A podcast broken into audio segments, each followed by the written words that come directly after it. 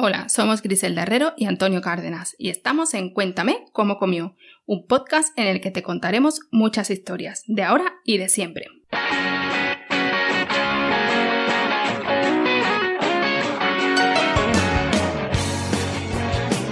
Bienvenidos a todos y a todas. Muchas gracias por todos los mensajes de apoyos que nos habéis hecho llegar a través de las redes sociales, preguntas y dudas estos últimos días sobre cómo será el podcast y hoy por fin os lo vamos a contar todos. Teníamos muchas ganas de empezar. Hace años ya y medio que emitimos el último podcast, recordad que se llamaba Escenas de Nutrimonio y que podéis encontrarlo en todas las plataformas. No sabemos cómo estará el sonido porque ahí lo suelen bajar. Pero vamos directo al grano y vamos a contarlo hoy todo de cómo será esta, este nuevo proyecto o esta nueva aventura. ¿Por qué el nombre de Cuéntame cómo comió? Cuando llegamos a casa del trabajo nos preguntamos qué tal ha ido el día como cualquier pareja.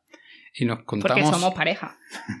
Por si no lo sabía. A día de hoy, no sabemos cuando escuchen el, podcast. Eh, y nos contamos historias que nos ha pasado durante el día, el día a día que nos contamos en casa. Y nos contamos muchas historias y dijimos un día de por qué no, no hacíamos un podcast para contarlo. Y se nos ocurrió de Cuéntame, haciendo un pequeño homenaje a esa serie que nunca no hemos visto ni, ni cinco minutitos, pero le hacemos un pequeño homenaje y tenemos este podcast aquí para vosotros. Algunas personas nos han preguntado que por qué no continuábamos ¿no? con Nutritional Gothic, a las que se lo hemos contado antes de que deciroslo a vosotros. Escenas de Nutrimonio. Bueno, pues tenemos tres motivos eh, por los que hemos cambiado el nombre y el formato. El primero de ellos es eh, el formato, precisamente. En el antiguo podcast eh, habíamos hecho muchísimas entrevistas, más de 30, y ciertamente nos enriquecieron muchísimo, pero empezó a cansarnos un poquito entre comillas porque queríamos hacer algo diferente. Mirábamos a nuestro alrededor y todo era muy parecido. Podcast que escuchábamos, podcast que hacía entrevistas. Y no queríamos seguir por esa línea. Así que bueno, aunque teníamos preparado un listado de profesionales no conocidos en redes, pero que hacían un trabajo, que hacen un trabajo brutal en nutrición la pandemia nos eh, dejó esto un poquito atascado, lo atrasó todo y lo dejamos aparcado. El segundo motivo, pues teníamos que mejorar el sonido. Más de 1500 descargas semanales nos hacía un poquito, eh, pues tenía esa presión, ¿no? De mejorar un poquito el, sonido que estábamos ofreciendo. Con las entrevistas menos y nos propusimos un poco mejorarlo. Creemos que lo hemos conseguido. Tenemos que darle las gracias a José David, a Sune. Lo podéis encontrar en Instagram o en Twitter como arroba sunnepod. Es un auténtico crack de los podcasts y gracias a él pues tenemos toda esta parafernalia que tenemos aquí montada hoy para poder grabar los podcasts y ofreceros un mejor sonido a partir de hoy. Y por último, el tercer motivo que nos ha llevado a modificar el nombre y el formato es, eh, bueno, pues porque un día después de una de estas cositas que nos contamos, dijimos, oye, ¿y si nos contamos en un, si contamos en un podcast todas estas cosas que nos contamos en nuestra, en nuestra escalera. Así que ahí comenzó y lo llaman innovación, ¿no? Por ejemplo, tengo algunas preguntas de cosas que vamos a ver en el programa. ¿Sabías, por ejemplo, que hubo un emperador romano que era puerrófago? Pues lo veremos algún día en este podcast. Cuéntame cómo comió. Puerrófago. Puerrófago, sí. o, por ejemplo, ¿y si traigo la, la verdadera o la auténtica receta del garum, el conocido como el ketchup de los romanos? O tal vez la sexta esposa de Enrique VIII pudo haber inventado el ascensor de forma casual. Mucha gente me pregunta a mí a través de las redes si puedo comer una cosa u otra o bueno, o que adelgaza o que engorda, en fin, muchísimas preguntas, incluso profesionales que me escriben al correo porque tienen un paciente y no saben cómo abordarlo. Así que yo he decidido traer muchas historias que me pasan en el día a día en consulta, casos reales y cómo podemos solucionarlos, tanto si eres profesional como si no lo eres. ¿Qué vas a encontrar en cada programa? El programa, nuestra intención es que tenga una duración entre 20 y 30 minutos. La intención que la vamos a cumplir rajatabla, aunque tengamos que cortarlo. Toco madera. Y lo hemos dividido en tres partes. Esta primera, que va a ser un poco más desenfadada, en el que hablaremos de curiosidad, de anécdota, educación alimentaria, todo en un tono más relajado. Y en el que hemos metido un apartado también para hablar de libros. ¿Y son todos de nutrición y alimentación? Bueno, pues no tiene por qué. Hoy os vamos a recomendar un par de ellos por ser el primer día, pero abordaremos otras temáticas que pensemos que puedan ser de interés para vosotros. Cuando acabe esta parte, que llamamos alfombra roja, nos pondremos ya más serio, ¿vale? Entraremos en materia y lo haremos con una claqueta. Así que cuando la escuchéis podréis pensar, se acabó el cachondeo porque empieza la historia. ¿Dónde os podemos escuchar? Pues si nos estás escuchando, este canal es uno de ellos. Pero también nos puedes escuchar en Spotify, Google Podcasts, iVoox, etc. En todas las plataformas de audio porque entre ellas están compartidas estos audios. Sí es muy importante para nosotros y te estaremos muy agradecidos si nos das likes, comentarios o lo que toque en cada aplicación, la que sea de tu interés.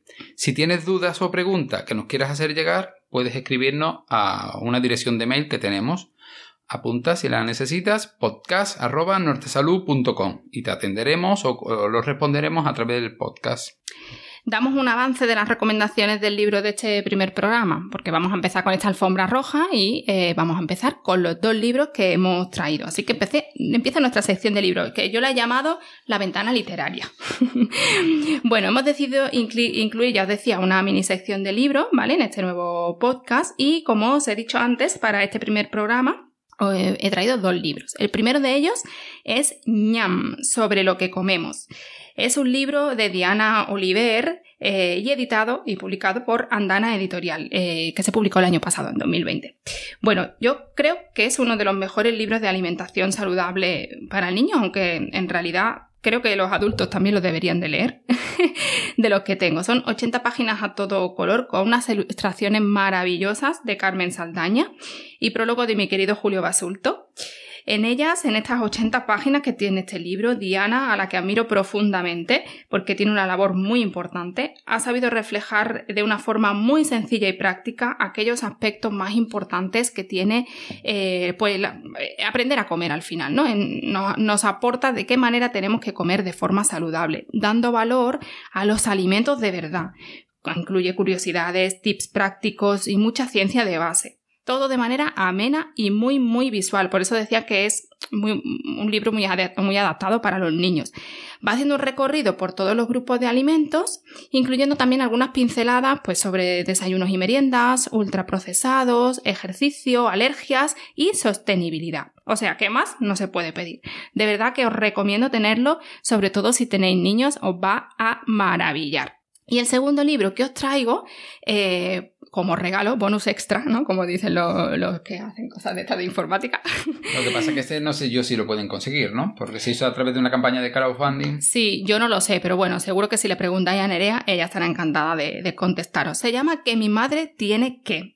Y lo ha hecho Nerea Castro y Ana Álvarez, que ha sido la encargada de hacer el diseño, las ilustraciones. Ah, es un libro autoeditado, publicado este año, en 2021, y es un cómic. Un cómic creado por, por Nerea, como ya decía, que ha sido antigua alumna mía en la Universidad Pablo de Olavide de Sevilla y se lo dedica a su madre, a la que le diagnosticaron un cáncer y que sin duda, después de ojearlo y ver un poco la historia, es un ejemplo de superación que no os podéis perder.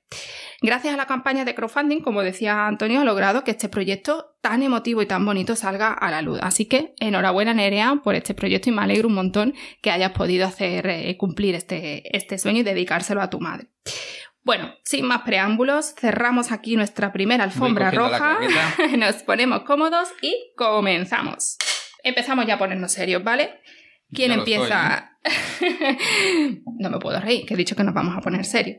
¿Quién empieza con este primer en este primer programa a contar la historia? ¿Quieres empezar tú? Venga, ¿qué nos cuentas hoy? Bueno, pues hoy quiero hablaros de la primera vuelta al mundo que comenzó Magallanes que llevaban en las despensas y cómo hicieron para, para sobrevivir.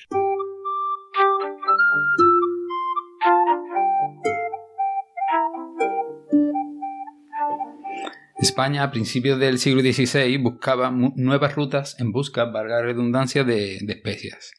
Por el este era imposible. Antes hacía la, típica ruta de la seda, ¿no? que la conocemos todos, eh, pero esa zona estaba eh, dominada por los turcos.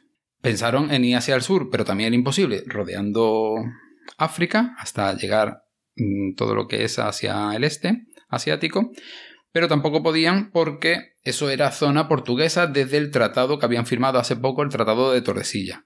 ¿Qué decía este, este tratado? Mm, eh, trazaron una línea, el meridiano 370, y todo lo que había hacia el este era de Portugal y todo lo que había hacia el oeste era para España. Eso sí lo hemos visto en la escuela. Eh, por eso eh, Brasil se habla portugués, porque estaba, digamos, a la derecha de esa línea imaginaria, imaginaria que es el Tratado 370. El Entonces, meridiano, ¿no? el meridiano, ¿qué he dicho? El tratado. El tratado, no, el meridiano El tratado de 370. Tordesillas. Sí. bueno, pues todo lo que había a la derecha de esa línea era portugués. Entonces, pues no podían rodear África. Pues si no podían hacia el este y no podían hacia el sur, entra en juego, calienta que sales, Fernando de Magallanes. Un portugués que había salido mal parado de Portugal por unos asuntillos algo feos que había tenido en Marruecos y le propone a Carlos I, Carlos I de España, quinto de Alemania, Eso también no lo sabemos. pues la, la ruta que le quedaba, pues la ruta hacia el oeste. La expedición no pretendía dar la vuelta al mundo, aunque ya había rumores de que la Tierra podría ser esférica. Eh, la expedición lo que pretendía demostrar, o, eh, o el fin de la expedición era mm, determinar que las Islas Molucas, aquellas que eran ricas en las especias del momento, lo que es actualmente Indonesia, pertenecían a los, a los españoles por el Tratado de Tordesillas y no a los portugueses. Pero para demostrarlo tenían que llegar y la única manera que tenían de llegar es jugársela por eh, el el camino oeste. que le quedaba, claro. Eso es. Pero no querían dar la vuelta al mundo. Bueno, él no sé cómo lo dijo. No sé si porque Carlos I no sabía muy bien hablar español, por esto porque era más alemán que español, o porque tenía muy buena labia Fernando de Magallanes. Pero el caso es que el, eh, rey le aprueba la expedición y le da cuatro naos, una carabela y 250 hombres, un poquito menos. Y se, y se aprovisionan para, para dos años. Bueno, ¿y qué llevaban en los barcos? Porque claro, tienen que llenar esos barcos para dos años de expedición. Pues llevaba muchísima, muchísima comida. Eh, Antonio Picafetta, que es el cronista de la expedición, cuenta que es una de las fuentes eh, de las que podemos obtener, de las pocas fuentes que hay que podemos obtener información de esta primera vuelta al mundo, nos cuenta con detalle lo que llevaban en el barco. 10 toneladas de galletas de mar, 200 botes de sardinas, arenques, higos, judías, arroz, 430 cabezas de ajo. La so- ¿Que había, que había vampiro? no sé, le encantaría la ¿Tenían sopa de ajo, me imagino. Harina, queso, miel, carne de membrillo, vinagre, carne de cerdo y siete vacas. Proveerían al principio de leche a toda la expedición y después pues de carne. Es muy típico que en los barcos de la época a los animales pues le entrara el mal del mar. Que, eh, que- que suelen morir, pero animal que hay en el barco muerto, animal que entra en la cazuela. Se cuenta que, que- entre la tripulación podría haber más casos de, de escorbuto que entre los oficiales. Y es posible que los oficiales tuvieran más acceso en las primeras semanas a los productos frescos y después pues alimentos como la carne de membrillo, que, en la cual pues están más- son más, Más ricos en, en vitamina C. Oye, ya has hablado de, de una cosa que llevaban que eran galletas de mar. ¿Eso qué es? Yo, yo tampoco sabía lo que eran galletas de mar, porque además lo busqué en Google y galletas de mar, eh, lo que primero que te salen son como un tipo de molusco, pero no, no son- no son moluscos. Era pan seco, era un pan hecho a base de harina, agua y levadura y cocido dos veces. De ahí el nombre biscottus. Ah, mira. Suena como el bizcocho, Como ¿no? O biscote. O biscotes está cocido dos veces. Se, eh, se hacía una pasta, la secaban y se quedaba dura, dura, dura, dura y muy fácilmente, eh, muy frágil, ¿no? Era muy fácil, Rompible. rompible. Es algo parecido a la regañá que en el sur Mm. de España pues solemos consumir. Puede durar más de dos años, por eso se la llevaban en, en- en grandes cantidades en estos barcos. Aunque durara mucho tiempo, para ingerirla tenían que remojarla o en agua o en vino para poder, eh, para poder comerla. Como decía antes, los alimentos frescos duraban muy pocas semanas, es lógico, ¿no? Porque eso tiene, son alimentos perecederos. Y cuenta, y cuenta Picafetta que cuando eh, llegaban a alguna tierra nueva, pues intercambiaban objetos con las tribus a cambio de, eso, De de, esos, de esos alimentos frescos. Por ejemplo, cuenta que un peine lo cambiaron por dos gansos, un anzuelo o un cuchillo por cinco o seis gallinas, un espejo o un par de tijeras para conseguir pescado para alimentar a 10 personas. Por un cascabel o una cinta, los indígenas daban una cesta de patata y por las cartas de los naipes, en concreto por un rey, conseguían hasta seis gallinas. Madre mía. ¿Y merecía la pena hacer viajes tan largos? y tanto, y tanto que merecía. Eh, las especias eran unos eran y son unos excelentes conservantes y saborizantes de carnes y pescado. Antes no se eh, la carne y el pescado no se podría conservar y la carne y la especia además de, conservarlo le daba ese sabor que te quitaba ese mal olor que podía tener tras unos cuantos días. Un pequeño saco de pimienta podría ser el sueldo de una persona pero no de una persona al mes sino durante toda su vida. Además eh, eh, la especia es muy fácil de transportar y muy fácil de intercambiar por su elevado por su elevado precio. Entonces, mm, si son invadidos ante los pueblos, ahora también, pero antes la invasión estaba al orden del día. Si había que salir por patas rápido, la especia sabía que era un seguro de vida. Mira, por ejemplo, eh, hemos hablado que las Molucas eran el sitio donde estaban estas especias.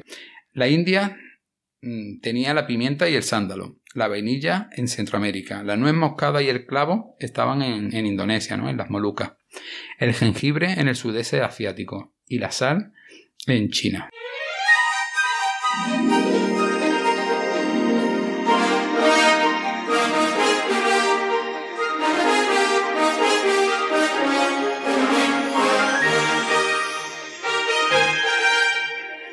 Bueno, comienza la aventura, ¿no? Eh, hasta el estrecho de Magallanes, que por aquel entonces no era estrecho de Magallanes porque no habían pasado nadie, pues el plan alimentario fue más o menos bien.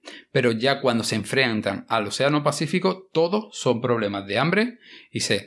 Ellos pensaban que la Tierra era mucho más pequeña y se llevan con la primera decepción. Y es que llegan al meridiano 165, es decir, el opuesto al 370 que hemos hablado al principio. ¿Y por qué es una mala noticia? Porque han llegado al Meridiano pero no han llegado a las Molucas. Eso quiere decir que las Molucas están en territorio oh. portugués. Mejor para ellos, pero para nosotros. Bueno, el Océano Pacífico se les hace eterno, apenas le quedan víveres.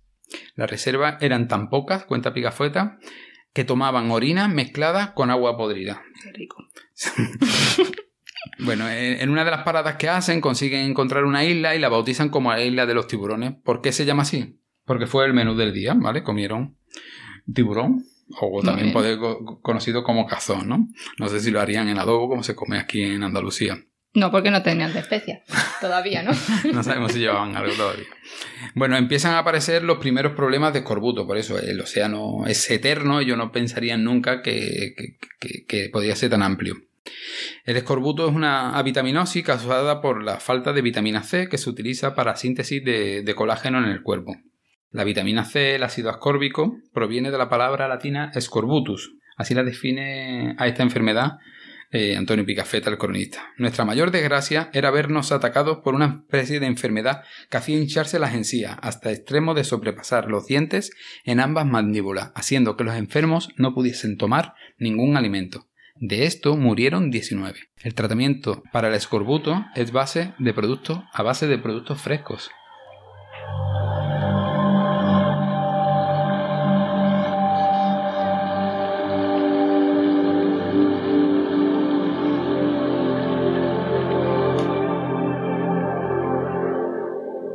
Bueno, después de muchísimas, muchísimas penurias, llegan por fin a Filipinas. Pero allí tienen una pequeña, bueno, una pequeña, depende cómo lo miremos, una batalla que es conocida como la batalla de Mactán con los indígenas y allí es donde muere Magallanes.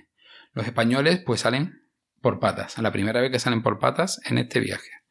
Solo le quedan dos naos, han perdido otras en, eh, en, otras en otras incidencias que ha tenido durante el camino y consiguen llegar hasta la isla de Borneo. Allí tienen una cena con el rey de la zona y acuden altos cargos. Pero hay uno de los altos cargos, Juan Sebastián Alcano, que no puede ir por una indisposición.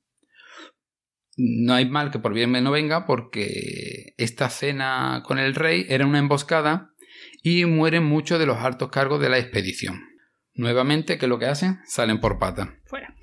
Pero consiguen llegar a las Molucas contactan con el rey de allí, que era el rey Almanzor, y este rey sí lo recibe un poquito mejor porque está harto de, los portugueses y de los indígenas. Entonces le abre las puertas y le llena uno de los barcos, la nao Victoria, que es la que después completaría la vuelta al mundo, de especias. ¿De cuál? Pues ya lo dijimos antes, ¿no? Que, que, que, de las Molucas una de las principales especias era el clavo, el clavo de olor, y además era la más cara. Entonces llenan el barco de, De clavo. de clavo dolor.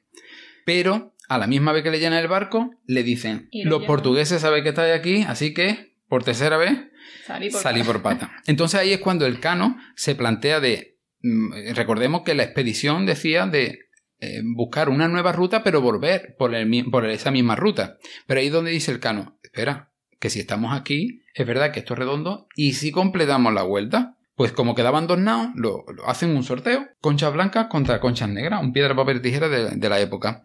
Entonces, la nao Trinidad vuelve por el camino de vuelta, otra vez a tener que por cruzar el camino de ida. por el camino Por el de ida, hacer de vuelta. eh, y le sale mal, ¿no? Son apresados y no, no acaban muy bien. Y la nao Victoria, capitaneada ya por, por el Cano, sigue para completar la vuelta al mundo.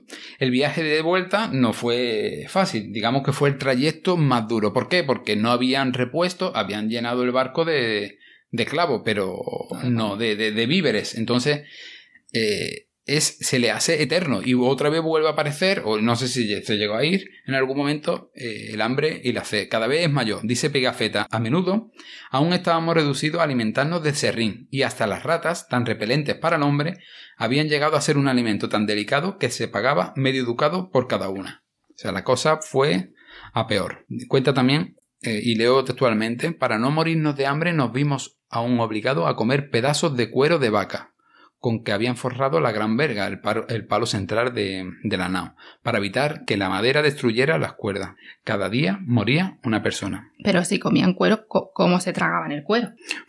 Bueno, dice que eh, dice en el, el mismo relato que este cuero, siempre expuesto al agua, a la sal y a los vientos, estaba tan duro que era necesario eh, sumergirlo durante cuatro o cinco días en el mar para ablandarlo un poco. Para comerlo lo ponían encima de la brasa. Es decir, lo ponían, remojaba eh, con En cuerdas en el agua y de ahí directo a las brasas para poder comerlo. Pero claro, el hambre era muchísimo mayor.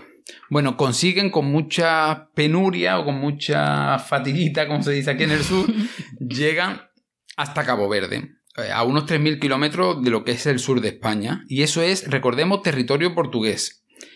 Le quedan 3.000 kilómetros solo para completar esa ansiada vuelta al mundo, primera vuelta al mundo. Pero no pueden más. Tienen hambre, tienen sed y el escorbuto los está matando. Recordemos que decíamos hace poco, decía Cuenta Picafeta, que cada día moría una persona. Entonces propone entrar en Cabo Verde. Se les ocurre decir que son una expedición que vienen de América, que les ha cogido un temporal y que los ha destrozado. No sé cómo lo hacen, pero los portugueses se lo tragan. Empiezan a cargar el barco un poco de provisiones, pero como en todo patio de vecino, alguien por lo visto, uno de los tripulantes, pagó con clavo, en plan vacilón, ¿no? Mira lo que tengo. Eh, entonces salen, o sea, eh, tienen Se que salir, cuenta. claro, se, se dan cuenta y tienen que volver a salir por patas. Porque los portugueses se dan cuenta de que no vienen de América, que vienen mm, de las Molucas. Bueno, es un barco que está lleno de escorbuto, pero a duras penas llegan 18 hombres tres años después hasta Sevilla. El rey Carlos V, que todavía sigue gobernando tres años después, le concede 500 ducados al año durante toda su vida. Gran parte de la tripulación, y con esto ya quiero terminar, murió a causa del escorbuto cuando llevaban en la nao Victoria 22 toneladas de clavos. Y ahí es donde voy a leer. El clavo de olor es una de las especias con mayor poder antioxidante, pues posee más de 80 miligramos de vitamina C por cada 100 gramos, además de, de contener caroteno, vitamina E, selenio y demás neutralizadores de radicales libres. Es decir, tenían la solución al escorbuto en la bodega, pero se la jugaron en el viaje y en Cabo Verde.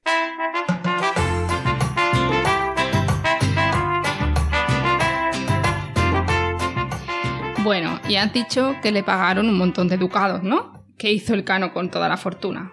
Pues como el hombre es el único animal que cae dos veces con la misma piedra, tres años después emprende el mismo viaje, otra vez da toda la vuelta al mundo, pero esta vez como consejero orientador de Fray García Jofre de Loaiza, y en este viaje muere en el Pacífico. No se sabe muy bien porque hay dos versiones. Una dice que comieron un pez con dientes de perro. Hay un tipo de atún que es conocido como dientes de, atún dientes de perro. y puede ser que comieran ese animal y morían por algún tipo de anisakis o algún bichejo que tuviera el pescado. O es posible que muriera también de escorbuto. Es que el pobre nunca se enteró. bueno, pues hasta aquí la historia que quería contar de la primera vuelta al mundo y de cómo podían haber tenido la solución en las bodegas, pero la ambición por llegar o el desconocimiento, pues estuvo a punto de matarlos. Bueno, creo que ha llegado tu turno, ¿no? ¿Qué nos quieres contar? Bueno, pues a veces confundimos un atracón con una ingesta copiosa, así que hoy hablaremos de atracones, qué son y cómo reconocerlos.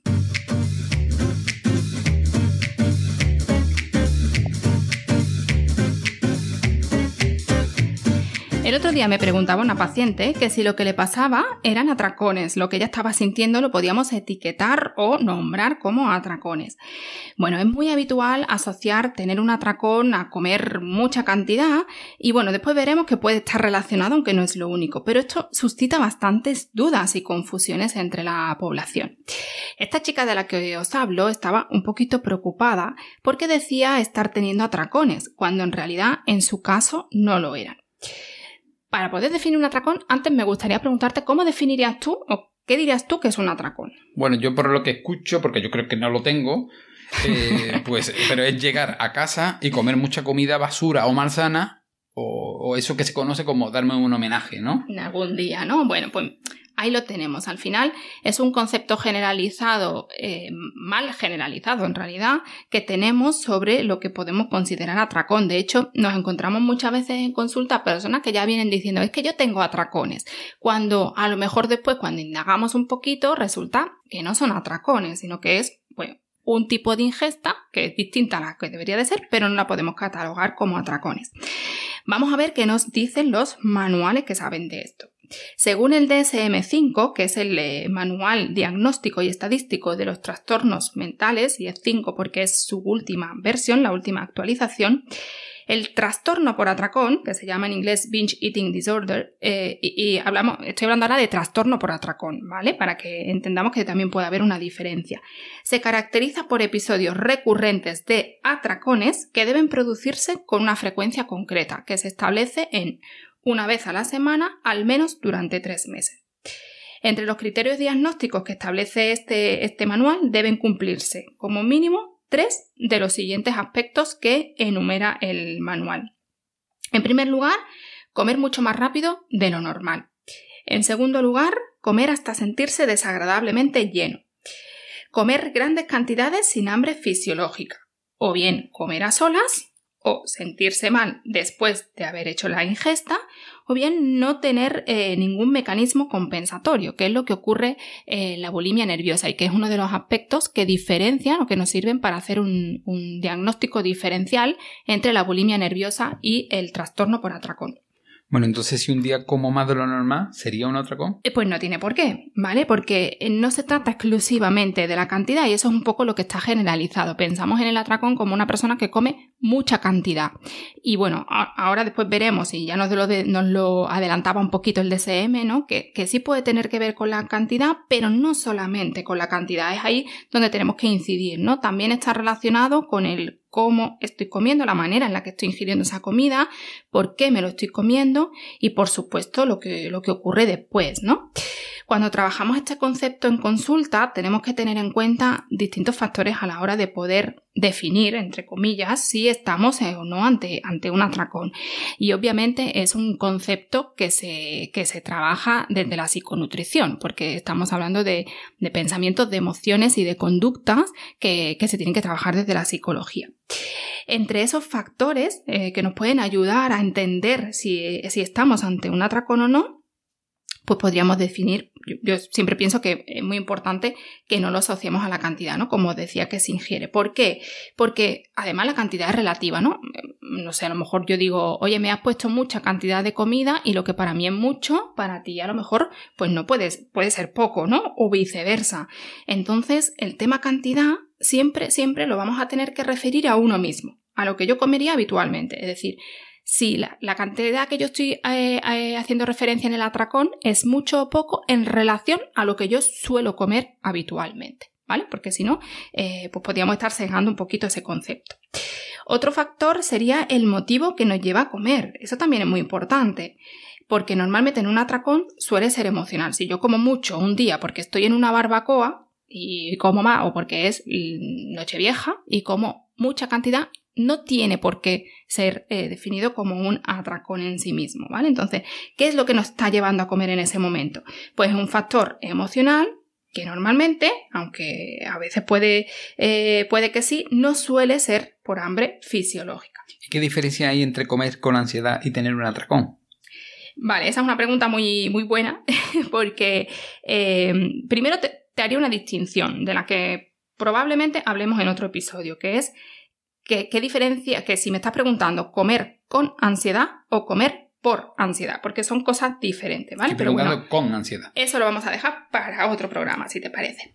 Bueno, en este caso, si hablamos de comer con ansiedad, bueno, llegar con mucha hambre y comer muy rápido no es tener un atracón, ¿vale? Yo llego muy rápido hoy porque tengo mucha prisa, porque tengo mucha hambre y como a una velocidad alta, no tiene por qué ser un atracón, ¿vale? Cuando comemos por ansiedad, donde hay un factor emocional, podría haber un atracón o podría no haber un atracón. Yo puedo comer por ansiedad sin que haya un atracón. Sigamos con lo que define el atracón para que podamos entender bien el, el concepto. Hemos dicho ya dos factores importantes, vamos a decir algunos más. La forma de comerlo. La forma de comerlo suele ser rápido, sin sensación de control, más bien con sensación de descontrol. Es decir, yo más que disfrutar lo que hago es engullir, ¿vale? Como muy rápido. Muchas veces ni siquiera somos capaces de recordar lo que hemos comido, ni somos conscientes de ello. Hay veces que le preguntamos a los pacientes, bueno, ¿y qué comiste en el atracón? Pues no lo sé, lo que encontré, lo que había en casa, lo que había en el cajón. No recuerdo si fueron tres galletas o quince. Puede también darse con cualquier tipo de alimento y esto es muy importante. ¿Por qué? Porque no solamente podemos tener atracones con alimentos malsanos, que es una de las ideas generalizadas, ¿no? Que me decías tú, tú antes. Es verdad que la mayor parte de las veces se asocia a, mm, alimentos malsanos, pero no tiene por qué. Y, y aquí, pues, hay que hacer un inciso importante porque eso genera un problema de identificación. Cuando hay atracones con alimentos saludables, tendemos más a no reconocer que hay un atracón, porque como estamos comiendo sano, no, es que yo he merendado, pero es que he merendado fruta, ya, pero es que te has comido 10 piezas de fruta. Sí, pero era fruta. Mm, vale, pero vamos a ver, y te la has comido muy rápido, y te la has comido de tal forma. Bueno, pues todo eso hay que analizarlo. Y tener en cuenta que dentro de estos alimentos malsanos normalmente están asociados a alimentos prohibidos, ¿vale? Es decir, aquellos alimentos que yo me prohíbo son los que suelo comer cuando eh, hay o aparecen los atracones muchas veces se hace escondida, ¿no? Ya lo decía el DSM5, de, de, comer a solas. ¿Por qué se hace a solas? Pues porque nos da vergüenza muchas veces reconocer o que alguien nos vea comer de esa forma. Y por último, el último factor es eh, lo que ocurre después. ¿Cómo me siento después? Pues suelen aparecer sentimientos de culpa, de frustración, de malestar emocional y físico. Es decir, el estado emocional puede llegar a afectarnos tanto que nos inhibe las señales de saciedad y por tanto eso es lo que permite que podamos comer muy por encima de nuestra capacidad física. De ahí aparece pues el malestar físico de después, ¿no? Indigestión, incluso de pesadez. Vale, pero quiero la solución. ¿Qué puede hacer una persona que ha tenido un atracón? bueno, eh, aquí no hay una solución fácil. Como todos los problemas que yo os voy a contar, nunca van a tener una solución de A o B y, algo sencillo. Lo primero de todo, eh, si, es algo que ocurre de forma aislada y nos ha ocurrido una vez y no pasa y, no nos vuelve a ocurrir, pues quizá no tenga la mayor importancia, ¿vale? Pero si es algo recurrente, que además nos genera malestar de cualquier tipo, emocional, físico o el que sea, nos limita en algún sentido, pues a nivel social, por ejemplo, que dejamos de salir porque no voy a ser capaz de controlarme o, cualquier eh, otro de, estos factores, sí que sería adecuado consultar con un equipo interdisciplinar donde nos puedan ayudar a trabajar el origen, la causa del problema y a llevar a cabo una reeducación alimentaria y emocional. Es verdad que muchas veces la desorganización, pues una mala ingesta, una mala, una falta de gestión son las causas de, estas conductas. Y también tenemos que tener en cuenta que nos puede ocurrir que el, atracón o lo que nosotros podamos identificar como atracón eh, aparezca pues a edades avanzadas, pero si nos ponemos a hacer una visión retrospectiva de, de, toda la historia, nos damos cuenta de que eh, en la infancia ya ha habido algunos factores o algunas señales que nos pueden dar lugar a pensar que esos atracones o esa conducta ¿no? se ha podido iniciar en la, en la infancia, o al menos eso nos dicen los estudios. En cualquier caso, y esto sí que creo que es muy importante, no es una cuestión de etiqueta, ¿vale? Lo importante no es cómo se llama la conducta, sino trabajar lo que nos lleva a ella y mejorar nuestra relación con la comida. Bueno, pues aquí cerramos el primer capítulo de Cuéntame cómo comió. Esperamos que te haya gustado. Déjanos likes, valoraciones o comentarios. Y si tienes preguntas que quieras que resolvamos o historias que contemos, escríbenos a nuestro mail podcast.nortesalud.com. Nos vemos en el próximo programa. Adiós. Hasta luego.